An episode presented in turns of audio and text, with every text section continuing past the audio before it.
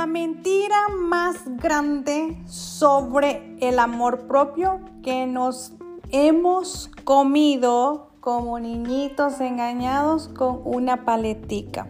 Te saluda tu coach y amiga Rosario Renderos. Bienvenidos una vez más a Sin Tapujos. Hoy vamos a hablar de esa falsedad de amor propio. ¿Y por qué quiero hablar de ese tema? Porque creo que mi experiencia como terapeuta, mi experiencia en impartiendo eh, talleres, veo que hay una necesidad, una urgencia em, que hemos recibido a través de las redes sociales de amor propio, como que amor propio fuera todo el tiempo estar, todo el mundo, todo el tiempo estar con una sonrisa, todo el tiempo estar bien. Eh, de hecho, eh, se ve la proyección sobre esto de amor propio, nos está invitando a ignorar, a ignorar nuestras emociones, a congelar nuestras emociones, a no reconocerlas.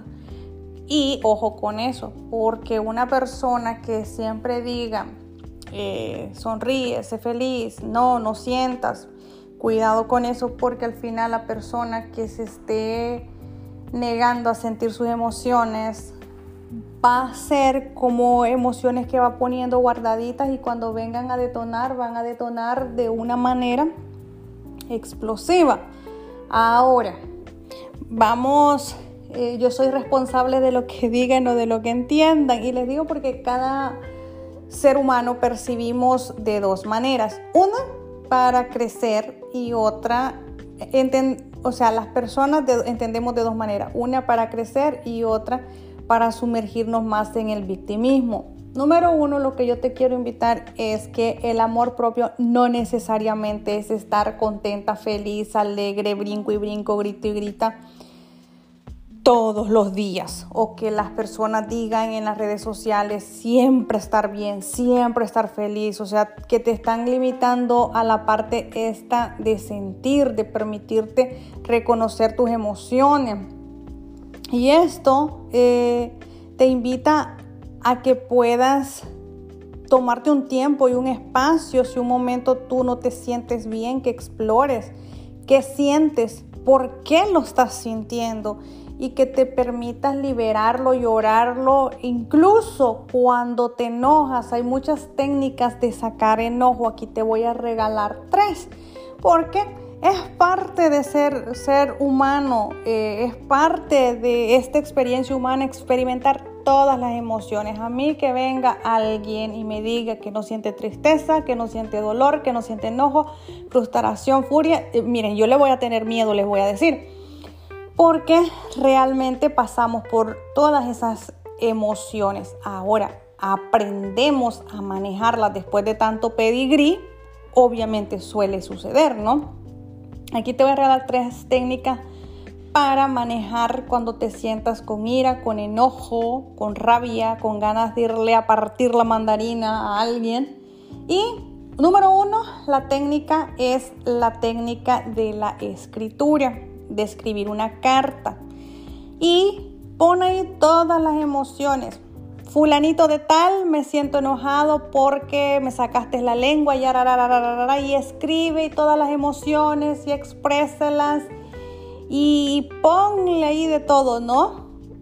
Eh, cuando el subconsciente tú le pones eh, una imagen, básicamente te ayuda a liberar. En este caso, cuando trabajas tu subconsciente, poniéndole, reconociendo de lo que ya lo descubriste, es como un ladrón que ya, se, ya siente que lo descubrieron, lo que está sintiendo, entonces va a permitirte liberar y sacar eso.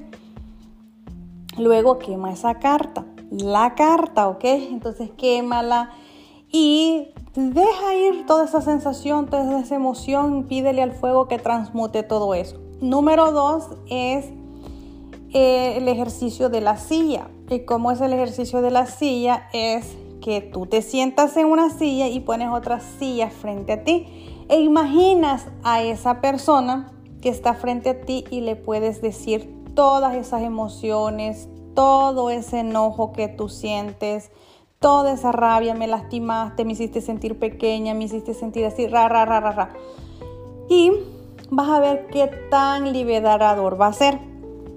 Y la número tres es poder sacar ese furia, ese enojo, darle golpes, no a la persona, ojo, sino que a un cojín o a alguna almohada. Saca toda esa rabia, todo ese enojo, toda esa frustración que puede estar sintiendo. Ahora, cuando se usa la técnica de la almohada o del cojín, esa almohada, ese cojín también debe de ser eliminado, tíralo a la basura, deshazte de él, porque somos seres energéticos, somos energía y la energía de enojo, furia, frustración, todo lo que sientas va a quedar ahí. Y adivina qué, si tú vas y te acuestas y duermes en él, básicamente estás absorbiendo toda esa energía. Así es que que sea algo que realmente te puedes deshacer de él.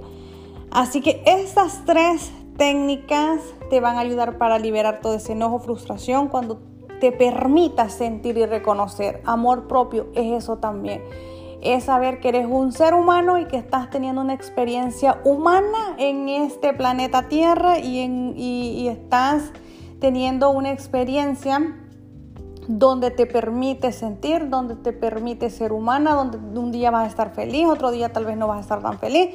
Y ojo también de no abusar en esto de sentir, de caer en el victimismo. O sea, yo siempre digo en estas cosas, todo es como una línea muy fina, como entre el amor al odio es una línea muy fina. Hoy puedes amar a alguien y el siguiente día odiarlo o viceversa, ¿no? Entonces lo mismo esto, usa tu juicio propio, eh, experimenta la vida y como te vuelvo a repetir, no permitas que nadie te defina el amor propio en, en las redes sociales. En las redes sociales se habla de amor propio, que la mascarilla, que comer bien, que estar feliz, que sonreír. No, también el amor propio es reconocer y escanear tu cuerpo, tan lindo, tan rico que se siente poder escanear nuestro cuerpo y saber dónde hay dolencias, dónde hay enojo, dónde hay rabia, dónde hay tristeza y poderlas transmutar. Espero que este podcast del día de hoy te ayude a amarte un poquito más, a ser más humana, porque decidiste encarnar como ser humano, así es que adelante a vivir la experiencia humana, que se trata de sentir también todas esas emociones que un humano tiene que experimentar. Que pase una feliz tarde, comparte este podcast y si pones en práctica alguno de estos tres tips para transmutar enojos, rabias, frustraciones, igual compárteme cómo te fue.